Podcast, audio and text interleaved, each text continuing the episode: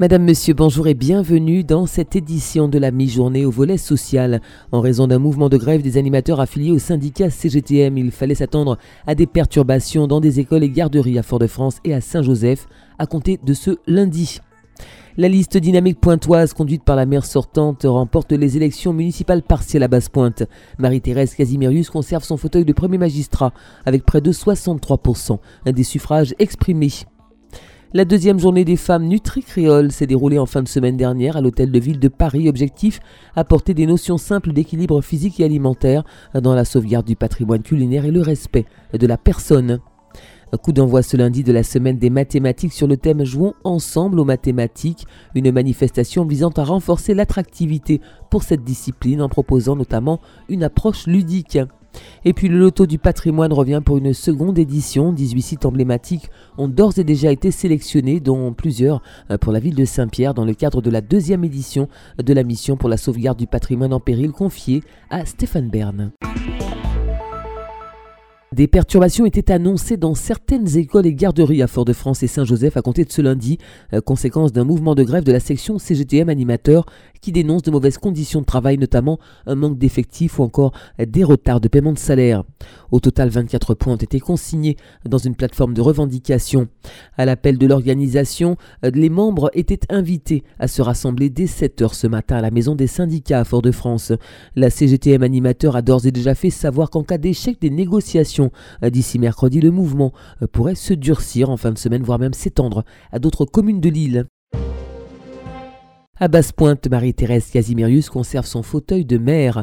La liste dynamique pointoise a remporté les élections municipales partielles ce dimanche avec près de 63% des voix. Son adversaire Patrick Mariello, tête de liste d'ensemble pour réussir Basse-Pointe, a récolté quant à lui 37% des suffrages. Dans un communiqué signé Johnny Ajar, secrétaire général du PPM, le parti progressiste martiniquais félicite, je cite, la femme martiniquaise au service de la Martinique. Le travail continue avec une espérance consolidée pour Basse-Pointe, le Grand Nord et la Martinique. Fin de citation. La deuxième journée des femmes nutri-créoles s'est déroulée à l'hôtel de ville de Paris en fin de semaine dernière avec pour invité d'honneur l'auteur guadeloupéenne Marie Scondé. La vocation première de cette manifestation est d'apporter des notions simples d'équilibre physique et alimentaire dans la sauvegarde du patrimoine culinaire et le respect de la personne, mais également de porter l'accent sur la défense d'une image plus juste et plus réaliste des femmes dans leurs différences. Docteur Marie-Antoinette Séjean, organisatrice de la manifestation, un reportage signé Outre-mer News TV. Souvent, on englobe que la femme noire ou la femme des diversités n'est absolument pas scientifique. On nous met dans des métiers justement peut-être d'auteur, dans des métiers de, de sport, euh, on nous met dans des métiers de chanteuse. Et puis quand ce n'est pas dans d'autres métiers, malheureusement, euh, ici sur le territoire, sur l'Hexagone. Et nous ici, nous voulons dire que oui, les femmes de la diversité ont la capacité d'être des femmes extraordinaires, non seulement des femmes de science, des femmes de sens, de bon sens, parce qu'en fait la science et le bon sens, eh bien, ça se rejoint.